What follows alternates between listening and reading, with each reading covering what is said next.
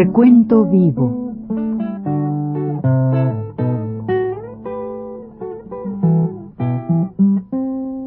Mis décadas.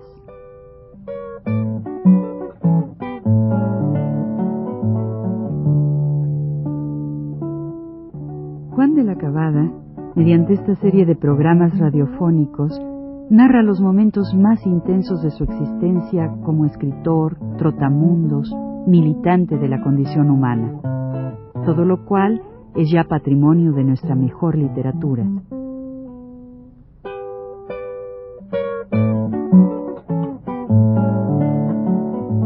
Con ustedes, Juan de la Cabada.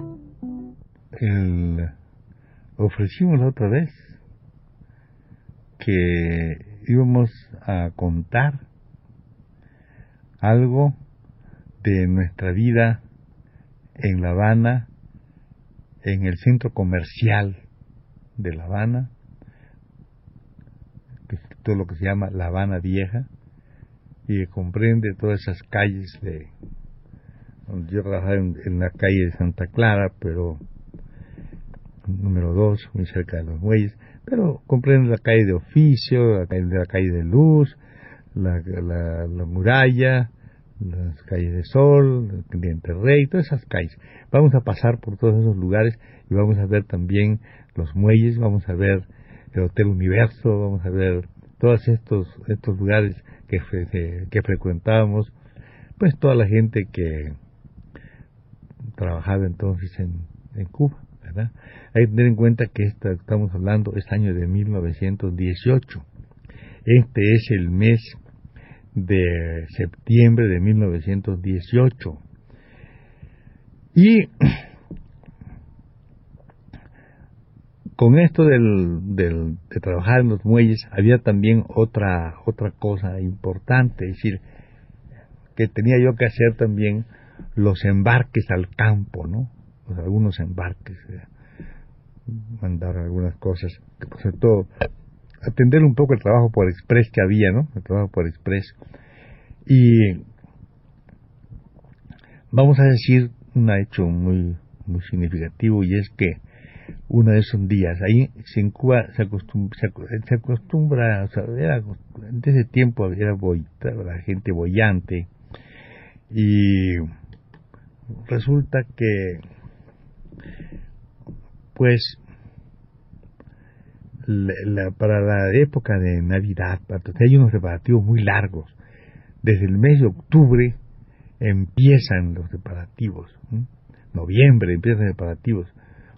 Yo otra vez en septiembre estaba trabajando ahí y en el mes de noviembre ya me comisionaron para que mandara yo unas partidas de lo que se llama turrón de Gijona, que vienen unas cajitas. Para la fiesta de Navidad como digo, con, mucho, mucha antelación se, hacen esos preparativos. Entonces yo tuve que llevar una gran cantidad de cosas al, Express. Bueno, ir al Express porque lo llevaban los carros, los, carros, ¿verdad? Pero yo iba ahí para, para que las guías y para hacer todas estas cosas de los, la documentación, los talones de, de embarque y eso.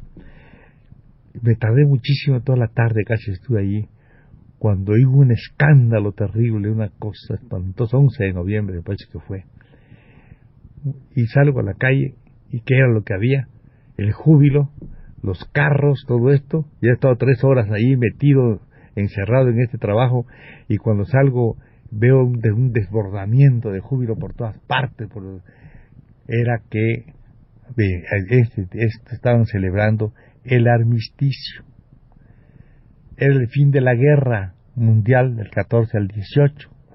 Me quedé yo muy sorprendido, ¿verdad? Pero en Cuba tenía mucha importancia porque además Cuba estaba en favor de Estados Unidos, era una dependencia, pudiéramos decir, de Estados Unidos. Si Estados Unidos estaba en guerra, Cuba inmediatamente estaba en guerra. Entonces se celebraba esto con una con, una alegría enorme, ¿no? Los carros por la calle, toda la gente. No se puede uno imaginar si no encuentra en, en eh, esta, si no ve estas cosas en una en un tiempo determinado y en un, en un momento, ¿verdad?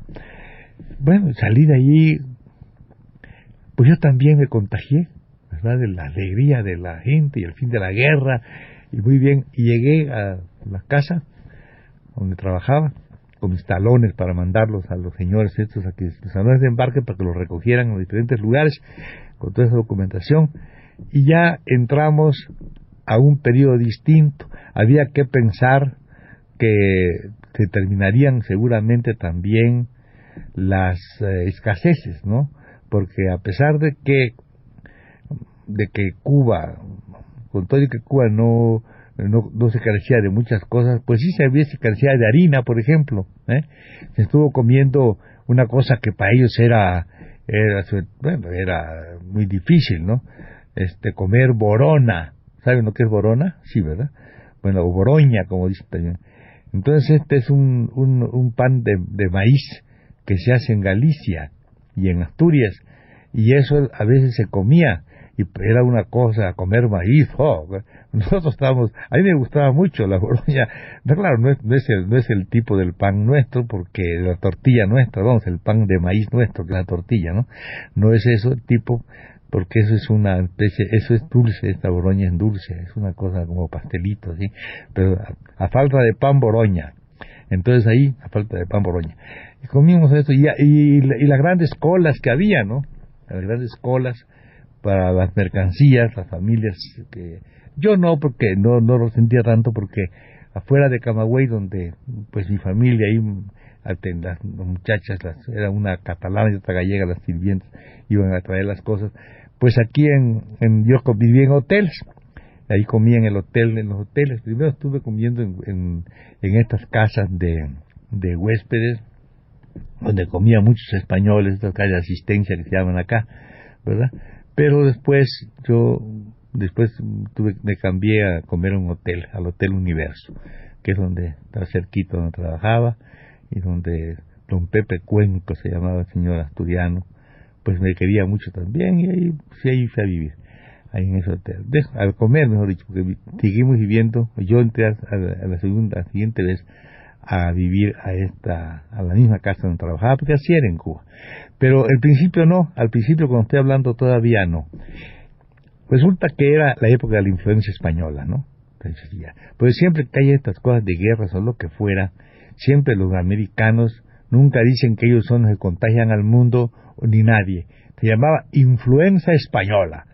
Como ahora se llama, se llama no sé qué de, de la gripe asiática. Siempre le ponen nombres que ellos no tienen que ver.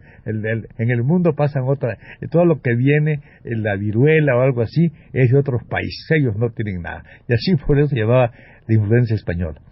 Claro, eso hizo muchas víctimas, hubo mucha gente enferma y muerta, y salvaron muchos. A mí no sé qué me dio, puede ser que sea también eso, no sé.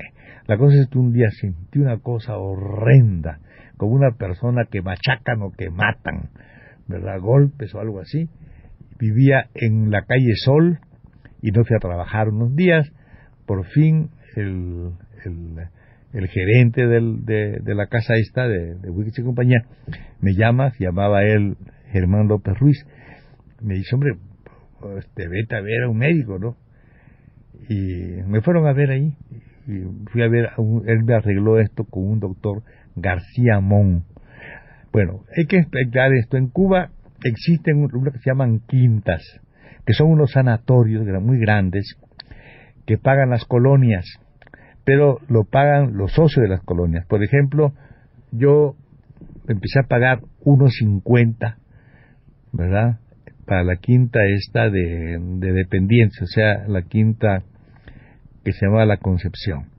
Bueno, esto es, es, es curioso porque son miles y miles de gente que pagan unos 50 de dólares, digamos, ¿no? Bueno, los chamacos no se enferman en mucho tiempo, pero cuando se enferman, van al sanatorio y yo fui a ese sanatorio. Sin, sin ser bien socio todavía, ¿no? Tuve que ser socio enseguida, pero en ese momento que entré no era socio. Ahí me curaron, ¿verdad? Estuve ahí, me curaron, salí. Y cuando salí, ya me dieron más sueldo a donde yo trabajaba. Y ya, ya no hubo necesidad porque las entradas de, de mercancía eran más regulares. No hubo necesidad de hacer ese trabajo aduanal que yo hacía sino únicamente los asientos de lo que entraba, ¿no? Y ya no era la cosa de ir a la a, estar al tanto de la importación para los para regular los precios. Entonces ya me quedé trabajando en la oficina y resultó que cambió de razón social. Es decir, se hizo una sociedad que se llama Sociedad en Comandita.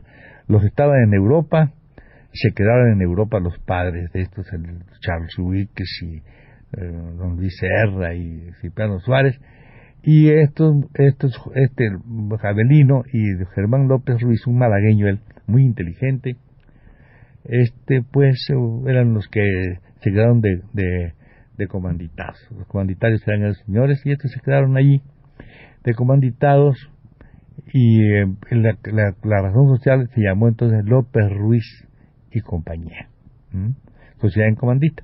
Bueno, ya esto se y ya con eso, con eso, pues un buen día, cuando yo volví del sanatorio, ellos me dijeron, no, no vives en esa casa, hombre, vente a vivir aquí con nosotros, y me fui a vivir allí a la misma casa donde vivía el gerente, donde vivía, pues los dos gerentes nuevos, que eran López y, y este, y Abelino, Abelino Suárez. Bueno, estando allí, resultó que hubo una dificultad con un señor Loaces, que era el, el contador, que era cubano él, una dificultad con él, y entonces estos me, me dijeron a mí que sí, que yo me quedara como contador de ahí.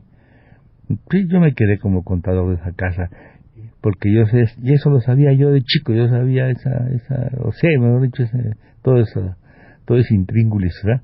No es nada del otro mundo. Y me quedé a trabajar allí como contador, tenía yo entonces 16, 18, el año 19, tenía 17 años, yo, Entonces allá trabajando muy bien, allí me quedé en esta, en este, este lugar.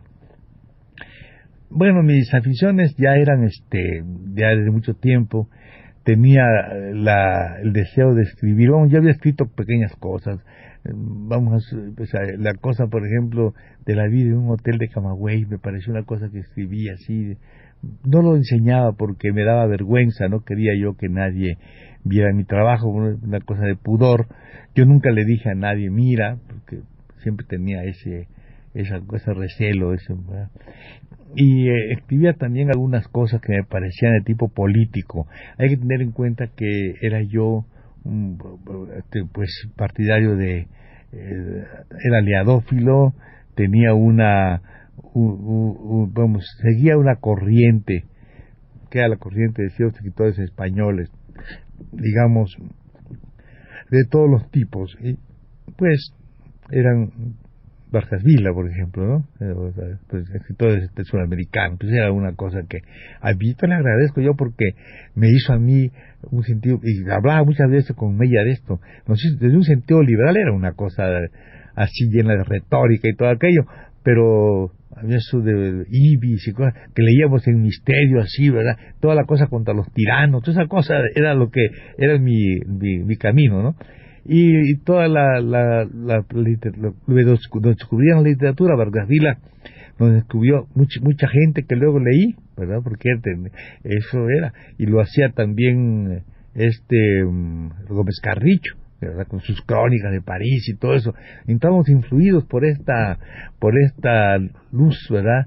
Europea de París, esa cosa, los, y de los españoles, todo lo que era, lo que, lo que era la generación del 98, tan querida por nosotros y tan respetada, pues todo eso nos influyó mucho para nuestro, y sobre todo en Cuba que se leía todo este tipo de obras y pensaba que un día iba a escribir, pero no tenía pensado yo nunca escribir libros, ni mucho menos, sino hacer cosas así personales para mí. Y así, así la escribí, escribía poemas en tarjetas y cosas de estas, ¿verdad? Que nunca, no sé dónde estarán ahora. Un día de contar cómo se me perdieron todas esas cosas. Las primeras cosas que escribía. Escribí una cosa que se llama, que sobre Marianao, de un puente, donde había un hombre todo raro con una corona vivía bajo el puente, una especie de, de, los estos, de los... Un, un, hombre rarísimo, parecía como mendigo, algo así, pero lleno de cosas. Eh, vivía bajo el puente de un puente de Marianao. Yo lo conocí, entonces escribía yo el rey de Marianao. Cosas así de estas hacía, ¿no? Como cosas de estas.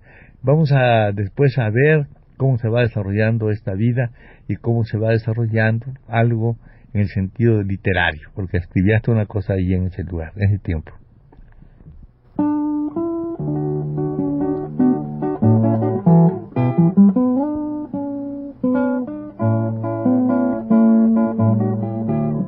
Radio Universidad presentó Recuento Vivo.